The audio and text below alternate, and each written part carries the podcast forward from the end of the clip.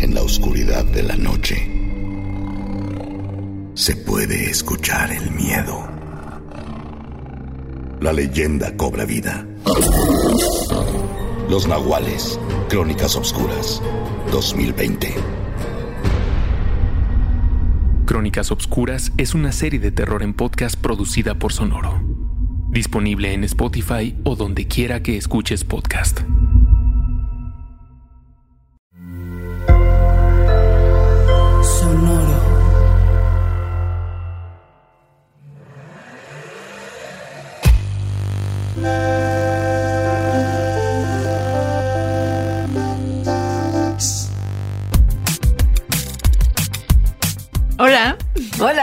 Hola, nosotros somos Leonora y Alejandra y juntos somos Explicaciones científicas para tu vida diaria. Este es un programa que produce Sonoro, que tiene un Patreon donde nos pueden seguir y conocer qué es el Patreon, que es patreon.com diagonal mandarax, y un montón de redes sociales donde también los invitamos a que nos sigan, que son en Twitter Mandarax, Facebook Mandarax lo explica todo y en Instagram las Mandarax. Hell yeah. Después de haber hecho ese anuncio parroquial para presentarnos como gente decente que nunca lo hacemos, Solo quiero decir que este es el programa número 165 y yo creo que es la primera vez que lo hacemos bien. Y mira que nos costó dos intentos. Porque ustedes ya no vieron esto, pero tuvimos que intentar dos veces presentarnos porque somos unas fritas y lo hacemos todo mal. Hay un blooper. Exacto. Si esto fuera, si esto fuera como un programa, como un sitcom de los 80, durante los créditos habría bloopers.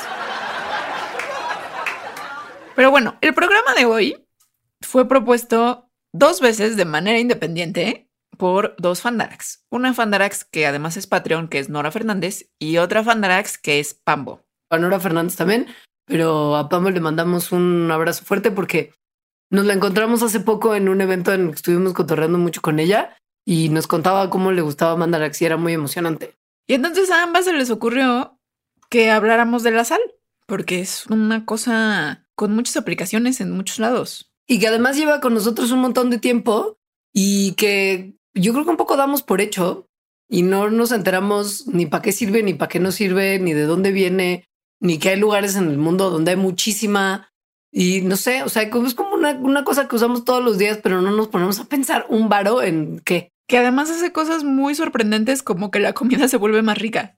Sí, o muy fea si le echas de más. O sea, como si te pones sal en la lengua. eh, Sí, eh, recordarles nada más que si se enchilan mucho, eso de comer sal no sirve, porque ya lo hablamos en el capítulo del Chile. Porque es una cosa que es como una de las muchas leyendas urbanas que tienen que ver con la sal también. Es una cosa tan de antaño que pasa por el imaginario cultural en un montón de, de- de cuestiones.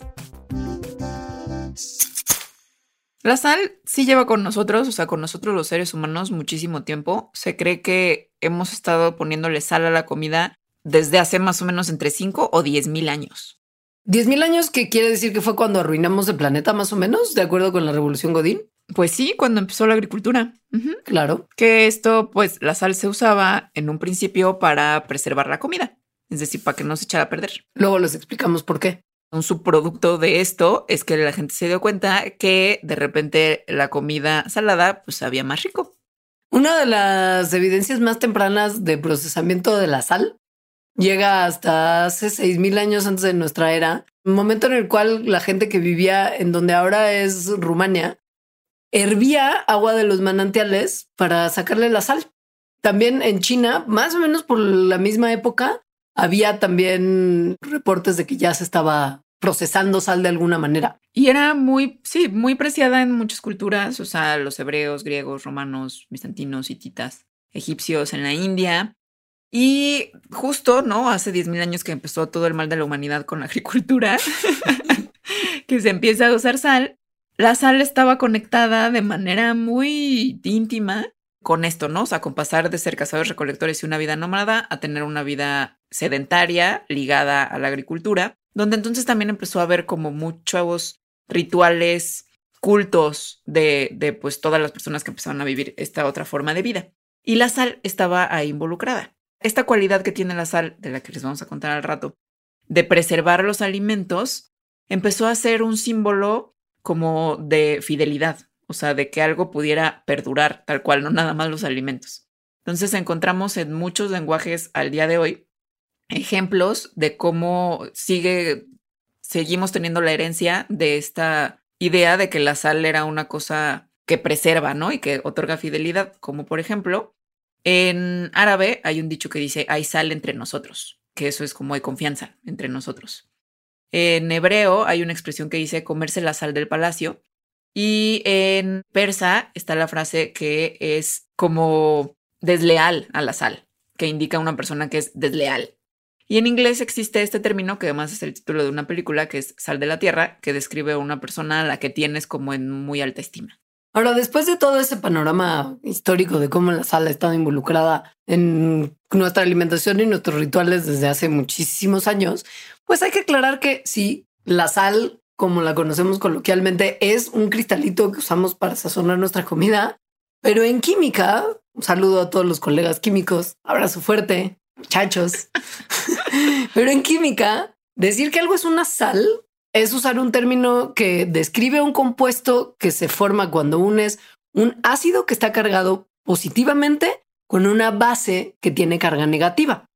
Les explicamos, miren, las moléculas que tienen una carga eléctrica se llaman iones y aquellos que tienen carga positiva se llaman cationes, mientras que todos los que tienen carga negativa se llaman aniones. Son como piensen en un imán que tiene el lado positivo y el lado negativo. Y si unes los dos positivos, no, no pegan, los dos negativos no, pero sí. Eh, no. Bueno, O sea, los aniones atraen a los cationes. sí, Los opuestos se atraen. exacto. Al final es eso. Los ácidos, pues, son sustancias que liberan iones cargados positivamente, que son hidrógenos con carga positiva, cuando los pones en agua.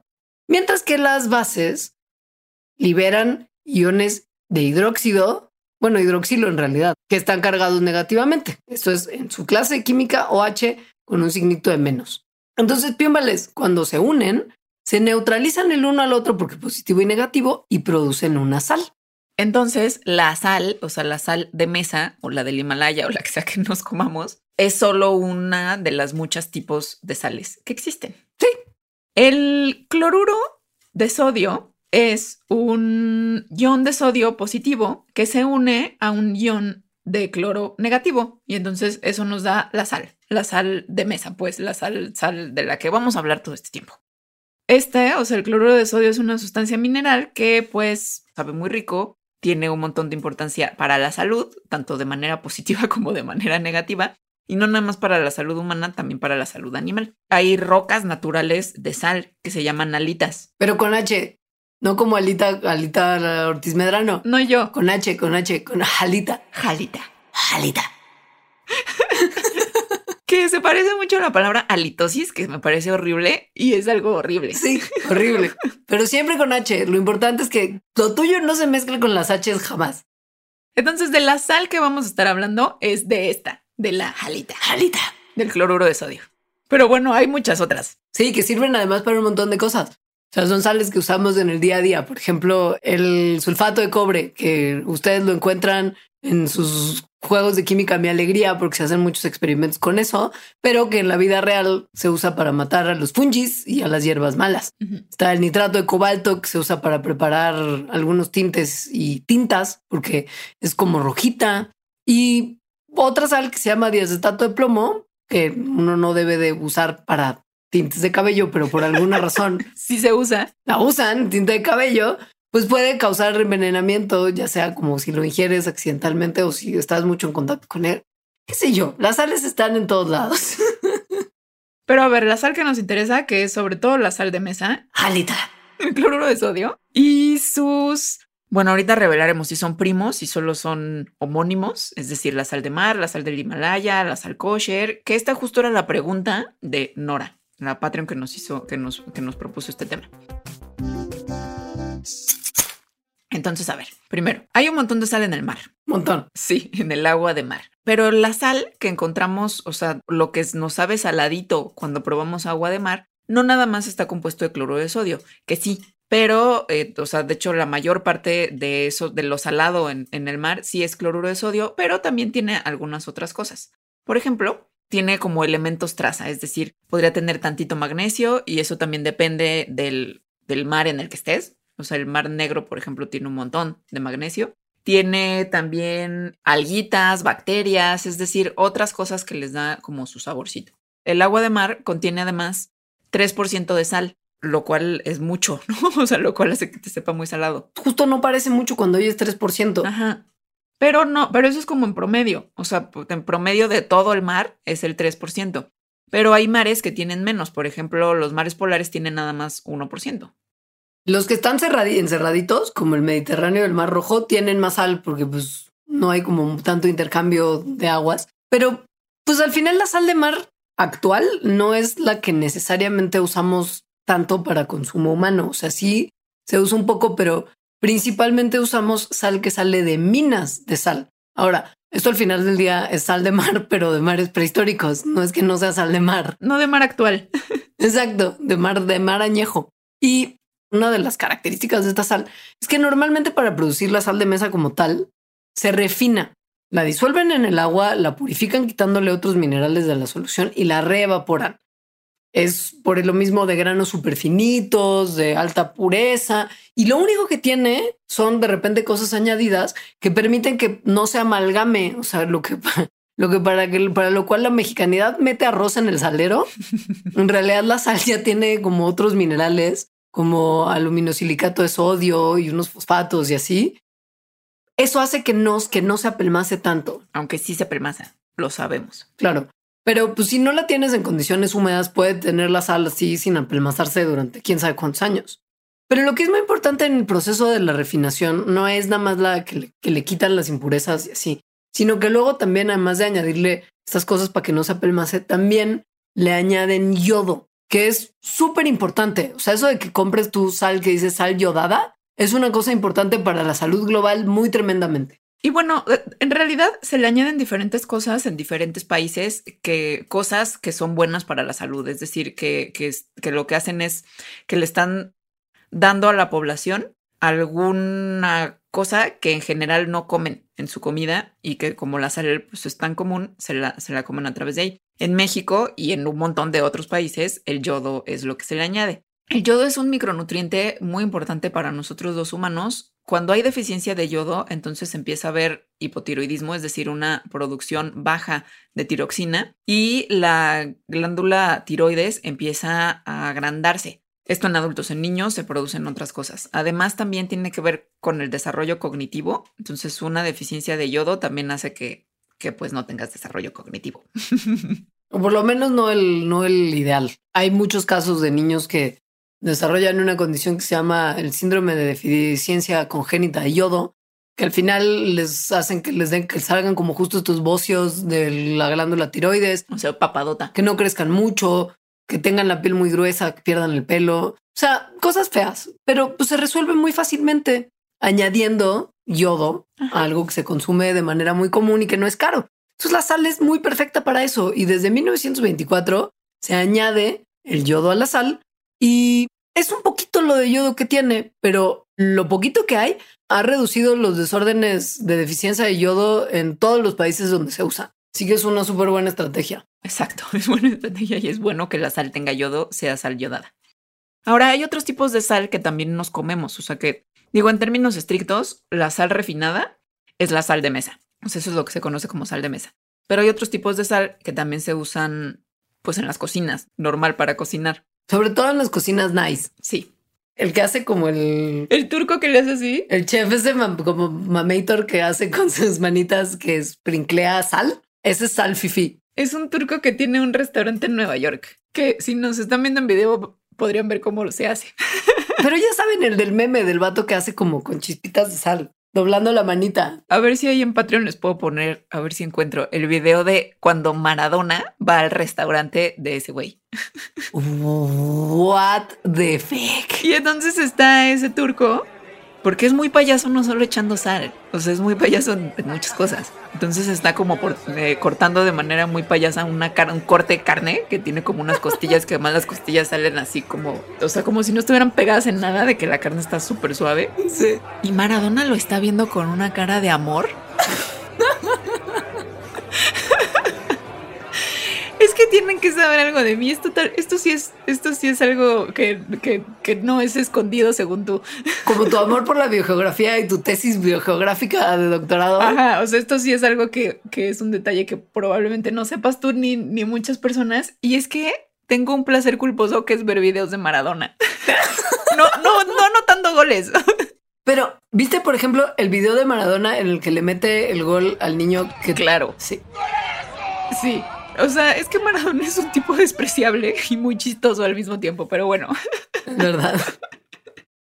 Eh, hay otras sales como esta que echa el turco y que seguro se le echó al platillo de Maradona, como... Ay, no lo voy a superar. Ahora que veas el video, menos lo vas a superar. Se para y lo besa.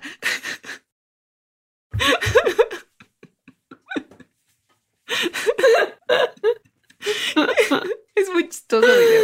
Tengo, tengo mis favoritos videos de Maradona, ¿eh? Güey, necesito que me mandes una compilación o algo porque Sí puedo. esto es oro puro. ¿Qué puedo?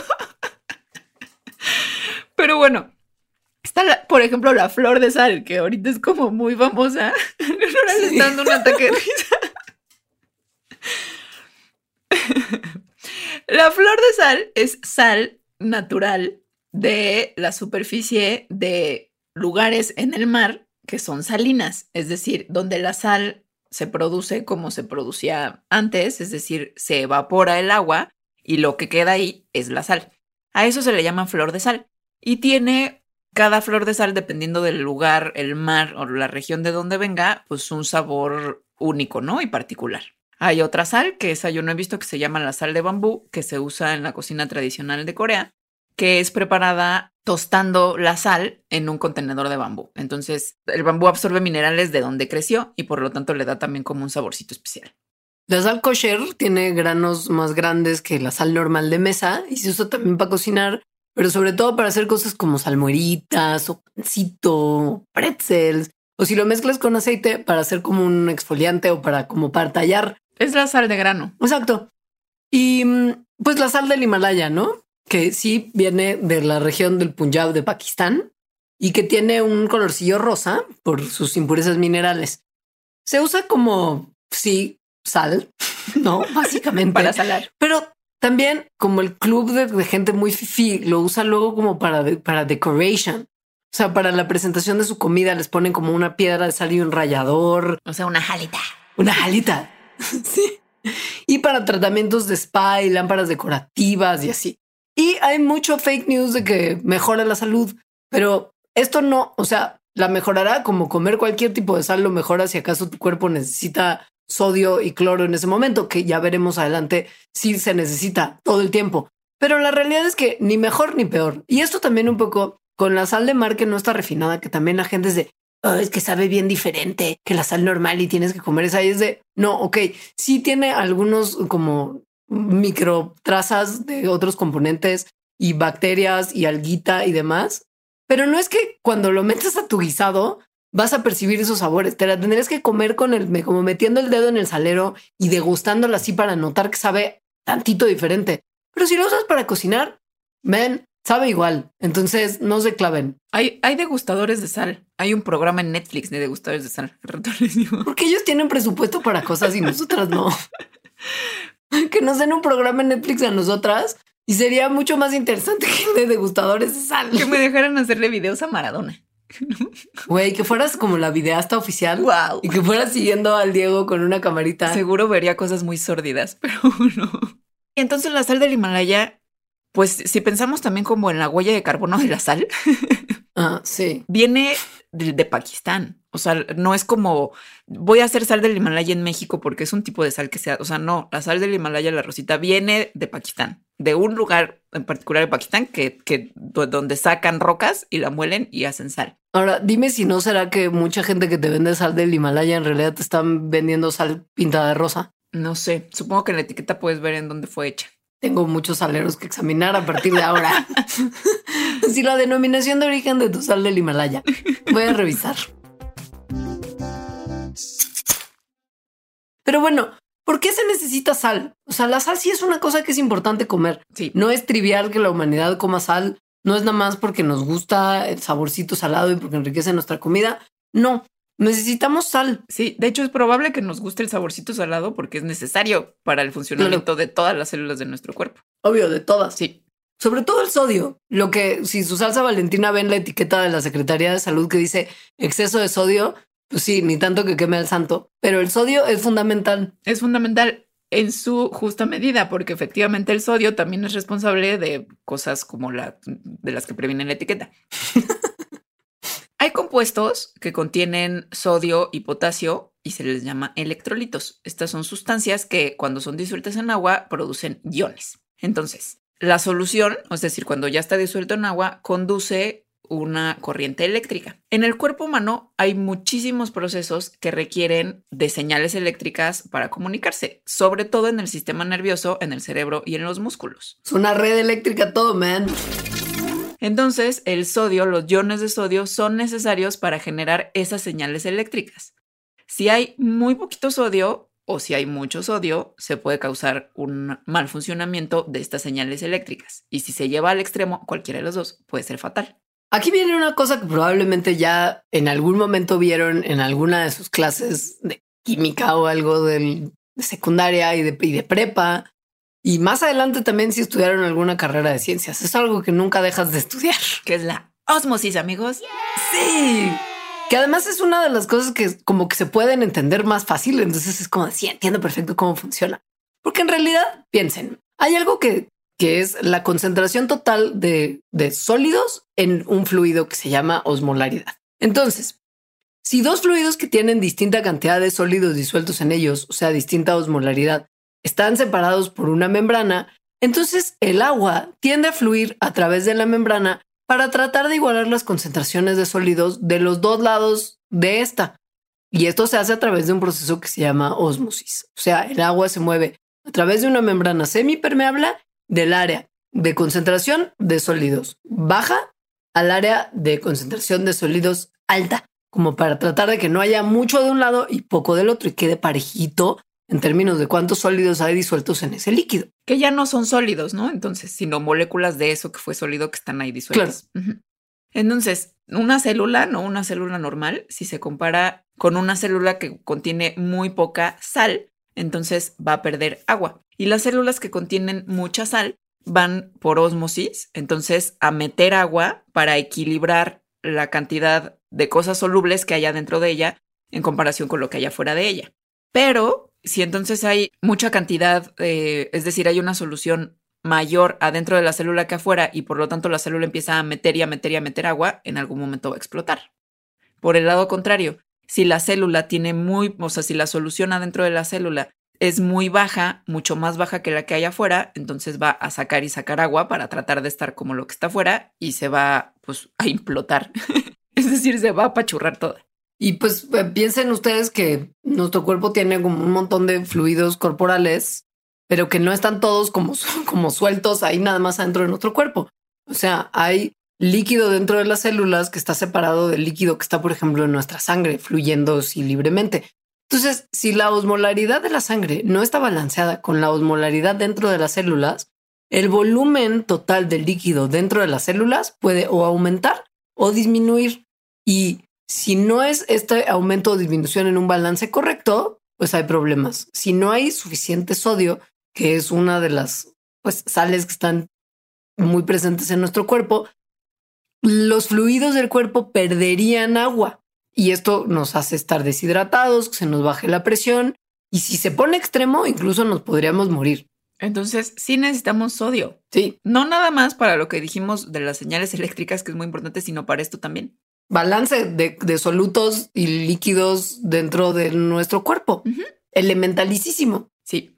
La sal se excreta, la sacamos a través del sudor y a través de la orina. Entonces, como todo el tiempo está pasando esto, constantemente tenemos que reponer la sal. Esto es fácil porque continuamente estamos comiendo. Entonces, a la hora que comemos, pues estamos justo reemplazando esa sal que, estamos sacando. Sí, el problema es que a veces comemos como más sal de la que necesitamos comer. Claro. Y lo elegimos voluntariamente. Es como ah, otra bolsita de papitas. Sí, me la echo. Sí, lo que pasa es que el ser humano lleva pues cientos de miles de años en el planeta y hasta hace 10 mil tenemos evidencia de que hay sal, ¿no? Como sal como tal que le puedes añadir a las cosas. Antes de eso, ¿qué hacían? Pues hay cosas que ya tienen sal. Lo salado de la, de la comida, aunque no le eches sal, el sabor salado, pues significa que tiene sal, que tiene sodio. Entonces, hay muchas comidas que ya tienen eso. Sobre todo em, carnes animales, por ejemplo. Porque pues hay mucha sal en el cuerpo de los animalitos, como bien ya lo vimos. Que también necesitan sodio. O sea, no nada más nosotros, sino ellos también. Entonces, hay, hay sodio en la naturaleza y hay sabor salado en la naturaleza. El problema es si le echamos de más. Ahora, el cloro también es importante, no nomás el sodio, no lo vayamos a discriminar, por favor. Es también un electrolito importante en forma de iones porque nos ayuda a regular el pH de la sangre, es decir, su acidez y nuestra presión sanguínea. Y es un componente súper importante en la producción de nuestro ácido gástrico, que es cloruro, es ácido clorhídrico. Y pues el problema es que cuando sacas la sal mediante el sudor, tienes que reemplazar también los iones de cloro, no nada más el sodio. Es un poquito de sal, cloruro de sodio como tal, no resuelve mucho ese problema. A mí de niña me gustaba mucho una película que se llama Belleza Negra. La del caballito. Sí, la rentaba. Y hay una escena en que le dan un cubito de sal a un caballo. Que además creo que es como común, ¿no? Ver eso cuando hay como escenas de caballos. Sí. Y es porque los animales justo necesitan sal y hay veces que lo que les están dando de comer no tiene la suficiente sal y entonces les dan esos cubitos. Es muy común dárselo a animales de granja como caballos y al ganado, esos bloques que sacan su lengüita y lo lamen. Y también es muy común ver animalitos salvajes en como charquitos deshidratados, o sea que ya no tienen agua, pero tienen sal todavía, lamiendo como el piso. Porque pues, son eso o depósitos naturales de minerales, pues, pero ahí están también con sus lengüitas como dándole, porque todos necesitamos minerales de sodio y cloro para sobrevivir. Ahora, esto de la osmosis es esencial para entender un montón de los usos que tiene la sal, sobre todo como de los usos de tratamiento para de caminé un montón hoy y se me hincharon los pies. Voy a poner los pies adentro de, de una cubeta con sal. Algo que a mí me sorprendió es que al parecer no existe un montón de información sobre esto. Es decir, no hay muchos estudios y ni, ni se entiende, ni se ha hecho un esfuerzo por entender qué exactamente ocurre.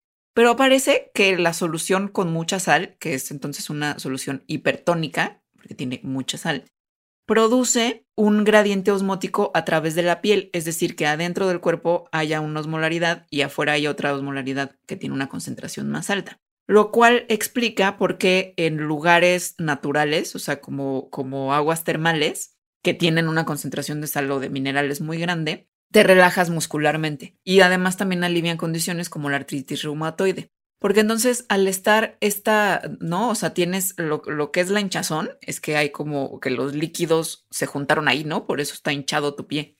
Al meterlo en una solución que tiene más sal, lo que hacen las células es sacar eh, los líquidos que hay adentro para estar en una concentración más alta, ¿no? Como la que hay afuera, y eso hace que te desinflames. Hablemos de la retención de líquidos. Problema para los estándares de belleza occidentales que mucha gente trata de resolver con mecanismos rarísimos como haciéndose como masajes y, y cosas para dejar de retener líquidos. Bueno, sí hay un balance de sodio-agua en el cuerpo que lo ideal para mantenerlo es consumir 180 miligramos de sodio al día, que según yo son como tres gotas de salsa valentina, más o menos. son como dos papas ahorita. Ahora, para mantener ese balance, que es parecido a lo que tiene de concentración el agua de mar, no crean. Hay que, o sea, hay que regular el agua que está pues afuera y adentro de las células. Y como lo mencionábamos, cuando comes mucho sodio, el cuerpo compensa esto poniendo más agua en el líquido que está afuera de las células, el extracelular. Y esto hace que el cuerpo retenga agua. Entonces, si consumes 400 miligramos de sodio, tres papitas, lo compensas reteniendo cuatro tazas de agua. Y 3.400 miligramos, o sea, una bolsa jumbo de papitas, es el promedio diario gringo. Que imagínense cuánta agua es eso. Güey, es muchísima agua. Sí, o sea, muchísima agua retenida, que se expresa como pues en tu jito hinchado, en peso literalmente, o sea, porque el agua pesa. claro. Sí. Y pues además como que sí te sientes como, como un hinchazón. Sí, estás literal hinchado de agua. Cuando comes, te pasa cuando comes mucha comida japonesa en la noche que te despiertas a la mañana como hinchada. Sí. Por la salsa de soya. Sí. Claro, tiene un montón de sodio, salvo la que es baja en sodio. Pero pues bueno, esas cosas pasan y nos pasan a todos, pues. Esto tiene que ver con la hipertensión, porque todo se hincha. O sea, no nada más tus ojitos se hinchan y te sientes así como más puffy, sino que también se hinchan todo, ¿no? O sea, hay más agua y entonces como hay más agua, esa agua aprieta a, los, a los vasos sanguíneos que hace que suba, hace que suba la presión en los vasos sanguíneos. Como de adentro hacia afuera también. Porque si, mira, por ejemplo, si hay más sal en nuestra, en nuestra, en nuestra sangre, le vamos a meter más agua para tratar de compensar y también esto hace que los vasos sanguíneos como que se hinchen desde adentro y aumente la presión adentro de ellos. O sea, porque nuestro cuerpo está tratando de regular que hay demasiada sal en nuestra sangre. Entonces, pues sí, pasa de nuestra, de la parte fuera de los vasos sanguíneos hacia adentro de los vasos sanguíneos y adentro empieza así como de, se empiezan a hinchar y entonces hay mucha presión dentro de los vasos y eso es un problema. Porque tampoco es que los vasos sanguíneos puedan crecer mucho, o sea, sino que más bien hay mucha agua y eso hace, ¿no? Como una manguera cuando le, le tapas y que se empieza a acumular la presión. Tal cual así es. Entonces, así es como comer mucha sal lleva a que la presión suba, lo cual puede ser, o sea, que tengas la presión alta es un factor de riesgo para un montón de enfermedades cardíacas y cardíacas. De hecho, es un súper problema. Sí. Es relativamente fácil de explicar. Bueno, hay ciertos receptores que son los osmoreceptores en el hipotálamo, en el cerebro, que son los responsables de detectar ese balance agua y sodio. Y también existen pues los riñones, ¿no? Que tienen como labor estar quitando agua de nuestra sangre para que justo no haya tanta, no haya tanto líquido y los vasos sanguíneos no tengan tanta presión. Pero si nuestros osmoreceptores dicen, ah, hay demasiada sal en nuestra sangre, entonces nuestros riñones es como, ¿what? Jalan el agua de vuelta para mantenerla dentro de la sangre y entonces pasa esto de que aumenta la presión dentro de los vasos sanguíneos. ¿Qué pasa? Con el tiempo, los vasos sanguíneos tienen que trabajar más duro para resistir esta presión aumentada que hay dentro de ellos. Y esto hace que sus paredes se vuelvan más gruesas, reduciendo la cantidad de espacio para que la sangre pase a través de ellos y por lo mismo se aumenta todavía más la presión sanguínea. O sea, es un problema que solamente va haciéndose más grande. Me encanta que todo esto se explique con la osmosis, que todos entendemos. Es como tan menso. Ajá, o sea, tanto que sea buena para desinflamar por fuera, o sea, como desinflamar el músculo, como que haga que retengas líquidos y cause presión alta, si la comes mucho, ¿no? O sea, si la metes mucho a tu cuerpo, todo eso es osmosis. Totalmente. y, pues por eso se muere un montón de gente anualmente. Porque además la comida, pues sobre todo la procesada y ultraprocesada, tiene muchísima sal. Hablando de comida, ¿quieres quizá hacer una pequeña pausa y hablamos por qué sirve como conservador? Sí. Excelente. Patreon.com Diagonal Mandarax. Suscríbete desde un dólar al mes para acceder a contenido exclusivo, agradecimientos en los programas y beneficios extra muy misteriosos que pronto les compartiremos. Patreon.com Diagonal Mandarax. Sonoro. El silencio. La oscuridad. Temibles aliados ¿Cómo gritar cuando el silencio te asfixia?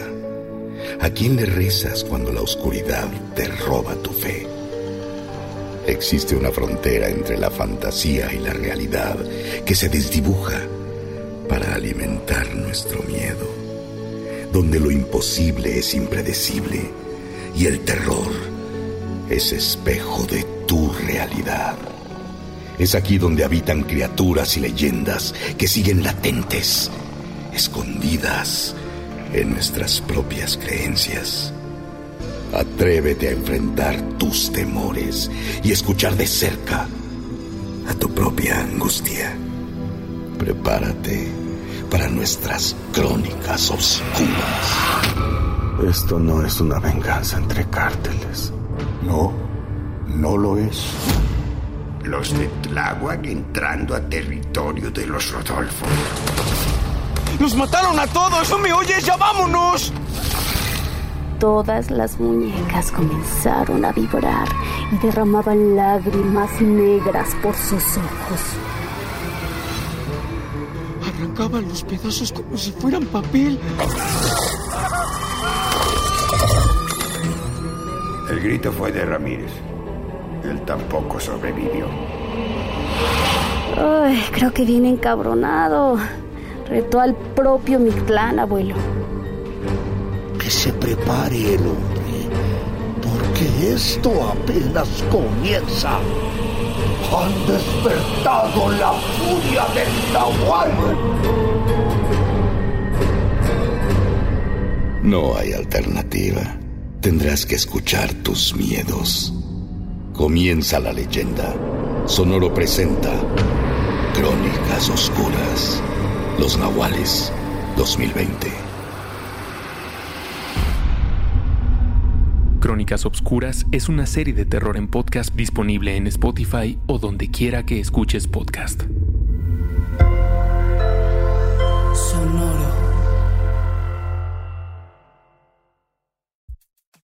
Ya volvimos y estábamos hablando de comida para variar, ¿no? Es de nuestros temas favoritos, fíjate. A mí se me antojaron ahorita muchísimo ¿Unas papitas? unas papitas, de- además en una combinación súper intensa. No lo voy a hacer. Ya decidí que no lo voy a hacer. Va a ver, pero tienes que decir qué es. Pues son papitas, es que no me acuerdo cómo se llaman, son chips de las verdes. De las de jalapeño, ajá. Ajá. Con un montón de limón y salsa valentina.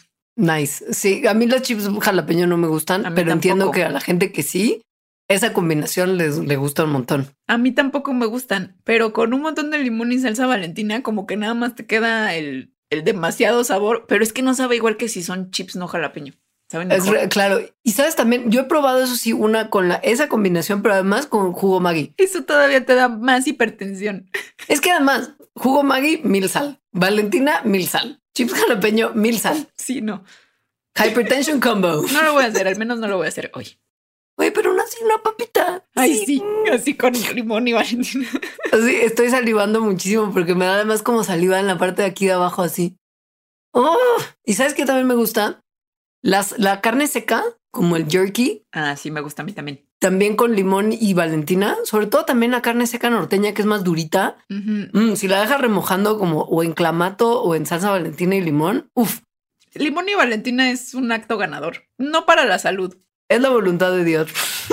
Y además, en Jalisco, bueno, la salsa valentina es de allá porque es como las salsas que se hacen ahí. Entonces, en las tienditas encuentras como salsas tipo salsa valentina, pero caseras. Uf, son muy deliciosas. Es lo mejor que además de ti nos ha dado Jalisco, con todo respeto. Tal vez sí.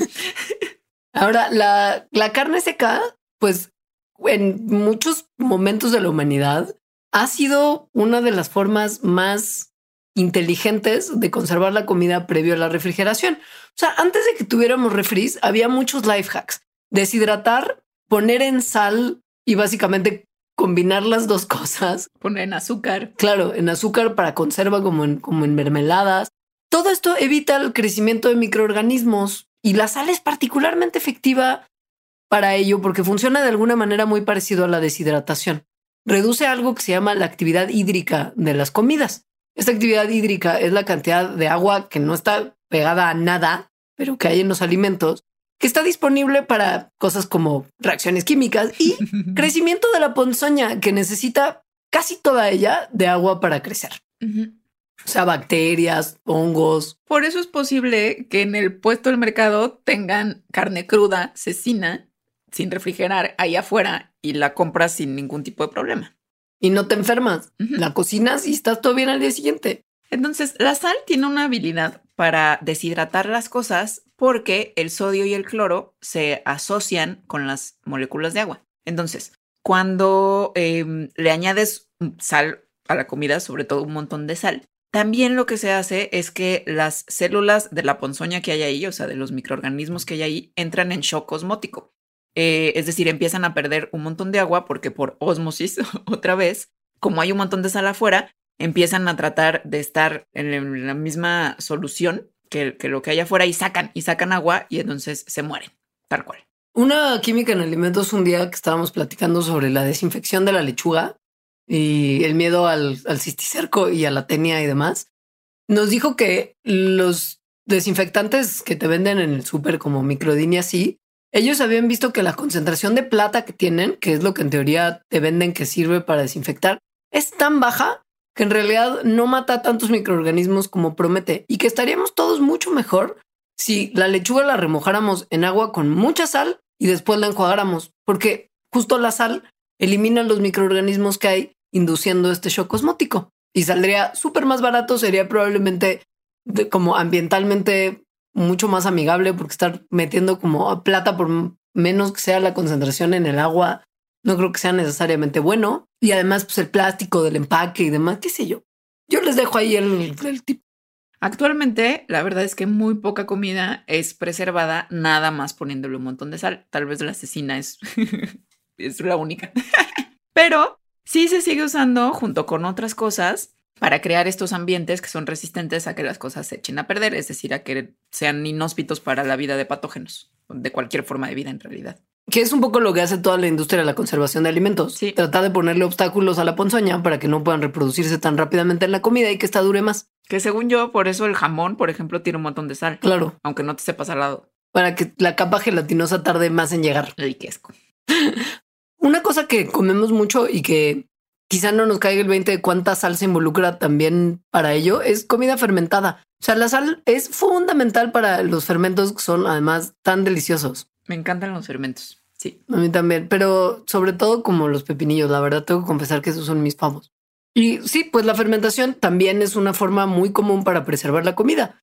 Los guardamos mucho más tiempo que si estuvieran frescos, agarran un saborcito increíble como justo pepinillos, colagria, quesito, salchichita fermentada, etcétera. Todo esto le debe mucho como sus, sus características, pues sí, a la sal, pero a partir de el trabajo de unas bacterias que se llaman bacterias de ácido láctico. Que justo son las que están fermentando. Ajá. Pero bueno, la sal lo que hace es que favorece el crecimiento de bichillos, de microorganismos, que son tolerantes a la sal. Eh, y estos en general son organismos benéficos, es decir, está bien que estén ahí. Y al mismo tiempo, lo que hace la sal es que inhibe el crecimiento de otras bacterias y microorganismos, como por ejemplo hongos microscópicos, que harían que se echaran a perder las cosas. Entonces es como perfecto. Sí. O sea, favorece que crezca lo bueno e impide que crezca lo malo. Y la realidad es que no solamente eso, sino que también ayuda a sacar el agua y el azúcar de los tejidos vegetales Por osmosis. por osmosis, porque obviamente. Y esta agua que sale ayuda a la fermentación también, llenando a como todos los, eh, los, los como huequitos de aire que podrían tener los, los recipientes en donde se hace la fermentación. Y esto pues a la vez reduce el oxígeno que tendrían disponibles las bacterias malas y los hongos malos y así para su crecimiento, pero favorecen el crecimiento de las bacterias buenas, las del ácido láctico. Y no solo eso, sino que el agua y los azúcares que, que, que se salen, ¿no? Que está diciendo Leonora que se salen, promueven que se haga más reacción de fermentación, porque la fermentación, pues lo, lo que se fermenta son azúcares justamente, ¿no? Pues, lo que come la bacteria. Entonces incrementa el proceso de fermentación mismo. Pues sí, o sea, un poquito de sal y todo se resuelve. Sí. Por eso muchos fermentos se basan nada más como metiendo agua con sal. No se necesita echar azúcar extra ni nada. Las verduras ya tienen a los microorganismos, o sea, aunque las laves un montón, tienen a microorganismos. Entonces las metes Y- en esos botes y empieza la fermentación. Y ya tiene azúcar también. O sea, no tienes que añadir tu azúcar extra, pero mucha gente al hacer fermentos también le echa extra azúcar. Y es como, no, no, a ver, si nada más con agua y sal se fermenta todo súper bien. Aunque se fermenta más rápido si le echas el azúcar. Bueno, obvio, porque la tragadera de la, de la ponzoña. En fin, ¿industria? Claro que sí. La sal se usa para todo en la industria. Muy importante. Very important. Por ejemplo, para crear bicarbonato de sodio, que es muy top para evitar malos olores, para hacer gárgaras y que se te quite la irritación de la garganta. Yo lo uso para limpiar toda mi casa, Sí, yo sé, eso y el vinagre son los top limpiadores. sobre todo vinagre. La sal también se, se usa en la industria para hacer soda cáustica, que es algo que usaba mucho mi abuela, ácido hidroclorídrico, cloro y otros, y otros compuestos químicos. ¿Para qué usaba tu para Sosa cáustica lavar? para limpiar cosas. Sí. O sea, como esto está muy cochino, le voy a echar sosa cáustica. Una amiga pipeteó sosa Uy. con la boca en la facultad. ¿Y qué le pasó? Se quemó. Pobre. Es como morra. Para eso hay como, Sí. como bombitos para pipetear sustancias corrosivas. No se hace con la boca. Mm, mm.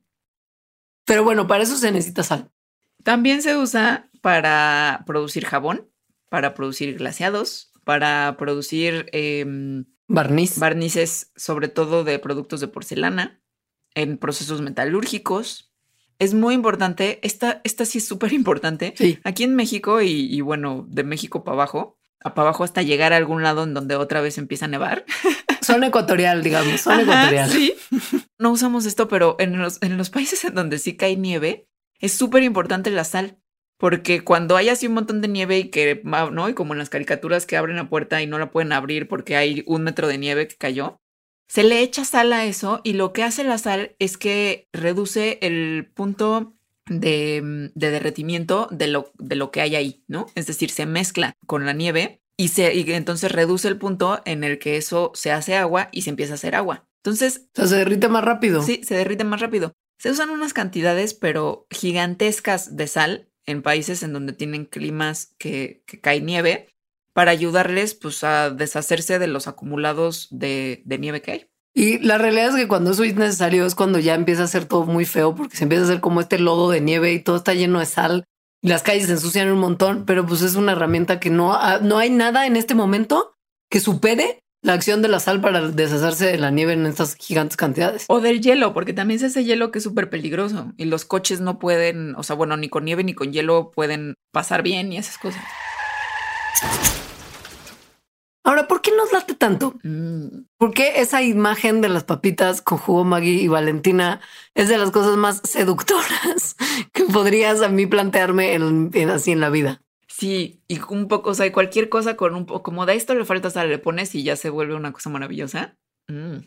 No hay una respuesta 100% segura. O sea, no se sabe exactamente qué tanto de nuestro gusto por la sal está como impreso en nuestra naturaleza ya nacemos con él y cuánto es cultural, porque comemos con sal.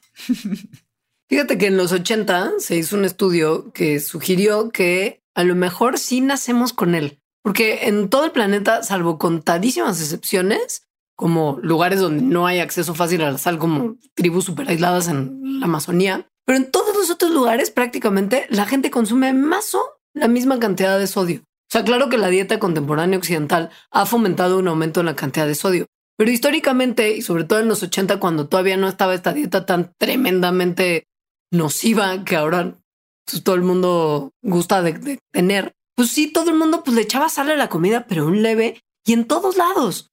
Y la realidad es que aún así, y aún cuando en la década que se hizo este estudio no se tenía la dieta que se tiene ahora, sí se veía que ya la gente estaba empezando a comer más sal de lo que su cuerpo realmente necesitaba. O sea, es como que el cuerpo nos, nos tiende una trampa.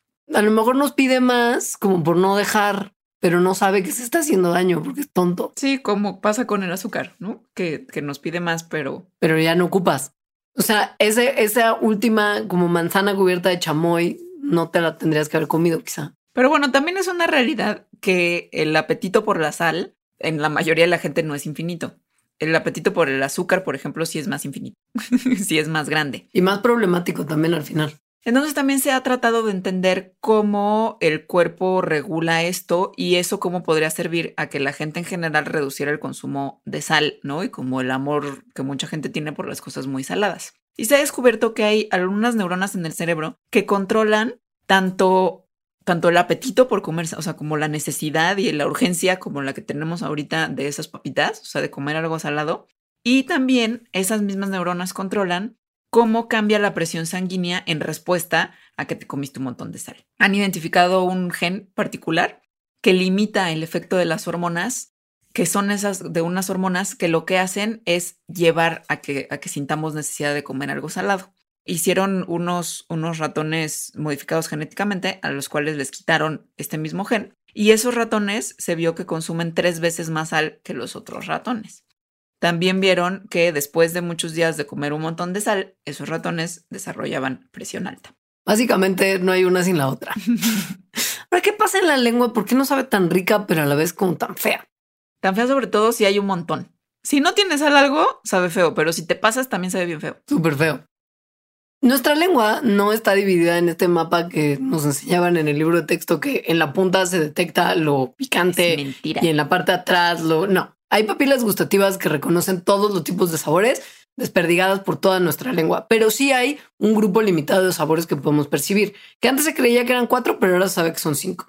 Dulce, ácido, amargo, salado y umami. Mami. Y esto está padre porque entre estos o sea, los sabores, el amargo y el ácido no son de manera como innata, como medio aversivos. O sea, ahora también estamos ya como más acostumbrados a comer cosas ácidas, pero es uno de los sabores que no nos resultan tan naturalmente sexys. No, y además comemos cosas poquito ácidas en realidad. O sea, muy ácido a nadie le gusta. En cambio, el dulce y el umami son súper apetitosos y muy atractivos, no solamente para nosotros, sino para los animales en general. Y en contraste, el salado es el único que no tira ni para un lado ni para otro, más que por su concentración. O sea, puede convertir algo que no sabe nada en algo súper apetitoso, o si te pasas, convertirlo en algo súper repelente. O sea, está como en el medio, jalando medio como para todos lados. Y pues esto lo hacen, es un sabor único, pero guay. Es un sabor único, pero es eso, que no es ni necesariamente aversivo ni necesariamente atrayente. O sea, sino que más bien aumenta el sabor de lo, de lo demás que haya, incluso lo dulce, y como que armoniza los sabores que hay ahí. Y tapa otros que son desagradables. La sal, en el momento en el que interactúa con nuestras papilas gustativas, eh, lo primero que hace es deshacerse, o sea, se disuelve en los iones, ¿no? En los iones que ya les contamos que tiene. Em, eso lo hace pues en cualquier líquido, por ejemplo agua o en nuestra propia saliva. Entonces cuando entra en contacto con nuestra lengua, la sal empieza a, secar lo que sea que haya ahí y mucha sal entonces va a hacer que, que ya no, que ya nada te sepa ni siquiera la sal misma. Pero en los niveles adecuados, la sal pues sabe bien. Se cree que esto de que a todo mundo nos sepa bien y que las cosas nos sepan mejor con sal evolucionó es decir, que, percibamos que es algo rico para promover que consumamos las cantidades adecuadas que necesita el cuerpo y no nada más nosotros, sino otros animales. Como ya vimos, pues es muy importante para varias cosas. Sí, el problema de esto es que como que un poco con la dieta te acostumbras, ¿no? O sea, es un, es un gusto que se puede modificar fácilmente dependiendo de cómo te alimentas. Y si eres alguien que tiene una dieta que naturalmente, bueno, que normalmente es alta en sal, tiendes a preferir el sabor más salado. Y si tu vida empezó con dietas con muy baja sal, al, en el transcurso de tu, pues, de tu vida comerás menos sal y después tendrás una, presión más baja. Ahora, es, es muy fácil acostumbrarse y esto puede ser nocivo, pero la realidad es que se cree que también podría ser usado para tratar de bajarle tres rayitas a nuestro consumo de sal, que en este momento es muy excesivo. Se puede controlar ir poniéndole menos sal cada vez a tu comida, que los que hacen alimentos, o sea, la manufactura de la industria alimenticia empiece a usar niveles de sodio todavía como de sal un poquito menores con el tiempo, permitiéndole a los consumidores que se adapten, reemplazarla con otro tipo de sal. Hay como sal falsa para gente que tiene problemas cardíacos, por ejemplo. Sabe fea. Bueno, sabe fea porque no tiene sodio, tiene potasio, cloruro de potasio, y pues por lo mismo cambia el sabor y no estás acostumbrado a comer eso. Pero pues es una solución para tener un saladito pero no estar taponeando las, las, las venas. Y hay otro hack que es, me parece muy inteligente para como ir reduciendo tu consumo de sal, que es que añadas la sal en la superficie de la comida en vez de mezclarla. Entonces, de esa manera, la sal se disuelve en la saliva más rápido. Al reducir, o sea, al, al reducir las partículas de sal que, que incrementan con la superficie de área, lo que hace es que entonces cuando entran eso en contacto con tu, con tu boca, incrementa el sabor salado, o sea, hace que te sepa como un poquito más salado a que si estuviera como ahí todo revuelto, porque pues llegó y se pegó luego, luego. Entonces le echas menos sal, pero se lo echas arriba y tienes la sensación de que está igual de saladito. Ahora, mi hack favorito es un hack japonés que implica un tenedor que libera pequeñas descargas eléctricas en tu lengua cuando comes, pequeñitas, como shockcitos súper chiquitos, pero ese impulso eléctrico simula el sabor de la sal y reduce la necesidad que tendrías de echarle sal a la comida. Hay cosa de tener como tenedores con baterías todo el tiempo. Eso está muy loco. tenedores que te dan choques eléctricos. Japón. Mejor ya no le echen tanta sal, que supongo que Japón es una cosa pues, por la salsa de soya, que tiene un montón de sodio. Es real. Y que es deliciosa. La amo, podría beber, o sea, sobre todo ponzu, pero me lo podría beber sola. Podría tener ahorita una botita de ponzu al lado y estarle dando llegues. Yo ahora consumo una cosa que se llama tamari, que es como la salsa de soya un poquito menos procesada. Uf. O sea, como más fermento, como con el fermento más vivo. Sabe más fuerte, pues también le echas menos. Es muy rica. Tiene, tiene como un sabor más rico. Ha fermentado. Sí, más concentrado también. Este programa salió en realidad porque Pambo, de quien hablamos al principio, nuestra amiga, se le dio un dolor de garganta o algo así, puso en sus Instagram stories que alguien le recomendó, muchas personas de hecho le recomendaron hacer gárgaras con sal y eso la curó. Entonces fue como, oh, la sal. O sea, gárgaras con sal. ¿Qué tiene la sal? Que preserva la asesina, pero que además también te cura de una infección en la garganta. Las gárgaras son una cosa muy de medicina de antaño, que como que nunca se ha tenido muy claro si sirve realmente o no sirve, pero un montón de gente alrededor del mundo hace gárgaras de manera Yo lo normal. O sea, deja tú cuando te duele la garganta, así por los LOLs. Sí. ¿Tú haces aun cuando no te duele la garganta? No, solo para dolor de garganta y sí he hecho con sal. Yo también, yo he hecho con bicarbonato muchísimas. Sí. Es mi favor, pero también una combinación de vinagre con té de manzanilla. También, que me lo recomendaste tú. pero esa es súper buena porque además hasta ves que salen cosas. También con isodine lo hago. Pero sí está muy loco que a pesar de que sea una cosa tan generalizada en todo el mundo, literalmente, no hay estudios así como grandes y con grupo control y como digamos, ok, ¿cuál es la efectividad? Ya no ni siquiera el mecanismo, deja tú el mecanismo, la efectividad. O sea, ¿qué tanto funciona hacer gárgaras? Ya sea con sal, con vinagre, con isodine, o sea, con yodo o con cualquier otra solución. Su efectividad en justo prevenir infecciones del tracto respiratorio, de la garganta. O sea, sí hay estudios chiquis, pero no un estudio así, ni un review grande de todos los estudios que ya se hicieron. No, como que la gente es como, ay, pues X. X sí funciona. Y en Asia, sobre todo en Japón, el gobierno japonés es como de, sí, hagan gárgaras. Hagan gárgaras para el coronavirus. O sea, ahorita Japón recomienda, o sea, que te laves las manos, que traigas tu mascarilla, que practiques el distanciamiento social y que hagas gárgaras. Pero que son cosas además que los japoneses ya tienen como metido en su imaginario desde tiempo muy, muy previo al coronavirus. Sí. Así es. Lo que los pocos estudios que hay sugieren es que sí puede ayudar a que las infecciones respiratorias no sean tan tremendas. O sea, mantenerla a raya. Claro. Y la mayoría de los estudios que, que ven esto vienen del Japón. Una cosa con las que en Japón se les recomienda hacer gargaras no es con sal, eh, sino con una solución de yodo, que lo que aquí sería en México el isodine, que es muy importante que hay isodine bucofaringio y isodine no bucofaringio. Sí, no se vayan a meter el que no es bucofaringio a la garganta, porque eso es solamente para usar tópicamente. Porque no solo tiene eh, yodo, tiene otras cosas que son súper corrosivas y hacen daño. Entonces sí es importante seguir la recomendación de que sea bucofaringio. Yo pensaba antes de esto que era como un truco publicitario. O sea, como de tenemos normal y bucofaringio. y no. No, si es por algo. Sí. El isodine normal es como para ponerte mertiolate. Sí. Es como para me corté y entonces me pongo isodine para desinfectar, pero no te tomas el mertiolate para hacer gárgaras. No, no. Entonces, bueno, en una investigación que hicieron con gárgaras de lo que aquí sería isodine, pero en Japón, encontraron que, mm, que unas personas que sí hicieron gárgaras por varios meses de manera regular y otras que no, en estas que sí hicieron, aproximadamente vieron un 50% de reducción en la incidencia de infecciones agudas respiratorias. Y además también de las bacterias como más ponzoñosas que no tenemos de repente muchas herramientas ya para matarlas, como el estafilococo resistente a la, a la meticilina, el que el famoso MRSA, pseudomonas, hemófilus, o sea, como bacterias muy heavy. Al parecer había reducción de infecciones con esos, con esos microorganismos. Entonces, otra vez es importante que si van a hacer eso, sea con una solución de yodo que diga que puede ser usada para hacer gárgaras, como el isodine bucofaringeo. También, si tienen, o sea, hay personas que son alérgicas al yodo, obviamente no pueden hacer eso. Y personas que tienen problemas de la tiroides tampoco, porque el yodo se pega a la tiroides y entonces ahí causa problemas. Para eso mejor una gargarita de bicarbonato. Ajá, o de sal.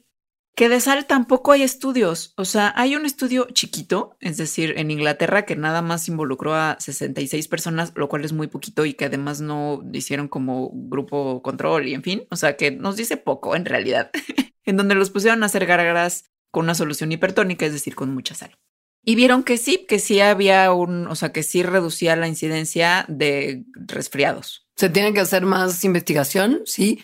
Ellos hicieron después también un como estudito en laboratorio, el mismo grupo de investigadores, donde además si le metían más cloro a la solución salina con la que se estaban haciendo con las gárgaras y sus irrigaciones nasales, lograban producir un compuesto que sí tiene propiedades antivirales. Entonces, miren, piénselo en términos de, costo-beneficio. Lo que se recomienda acá es no te quita nada hacer gárgaras cada tanto, solo si ya de verdad ves que, que, que sí tienes una enfermedad, consulta a tu médico, no vayas nada más a quedarte haciendo tus gárgaras creyendo que eso te va a quitar todo. Es sobre todo muy dudoso todavía de si podría ayudar o no contra coronavirus. Entonces no vayan a creer que esto es para nada un remedio o un tratamiento contra. Pero si de repente sí les está picando la garganta, quizá en una época post pandemia y sienten que se van a enfermar de algo, pues échense un par de gárgaras. En el peor de los casos, no les quita la sensación y ya consultan al médico.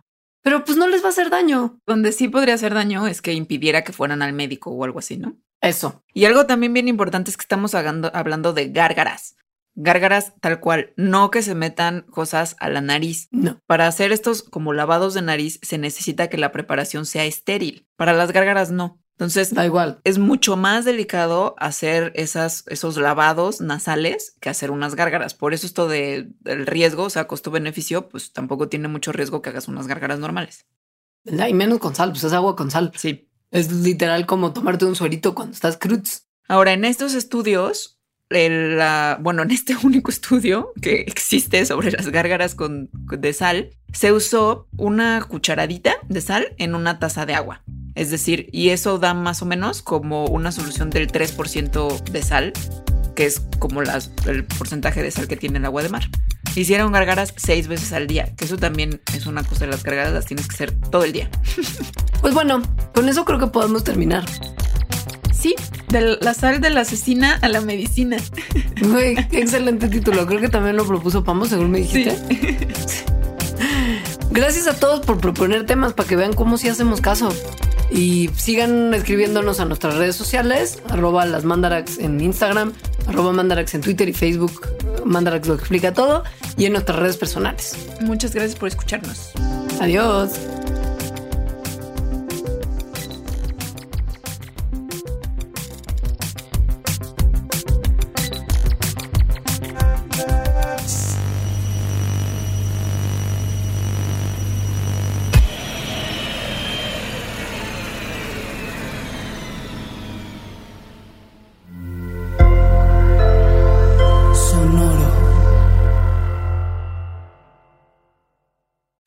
Top Expansión Tecnología. Gadgets.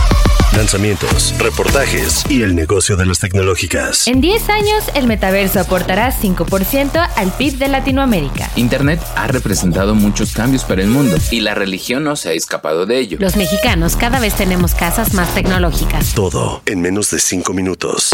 Top Expansión Tecnología. Xbox tiene una nueva multa. Adam Mosseri, director de Instagram. Top Expansión Tecnología. De lunes a viernes a partir de las 6 de la mañana. Diana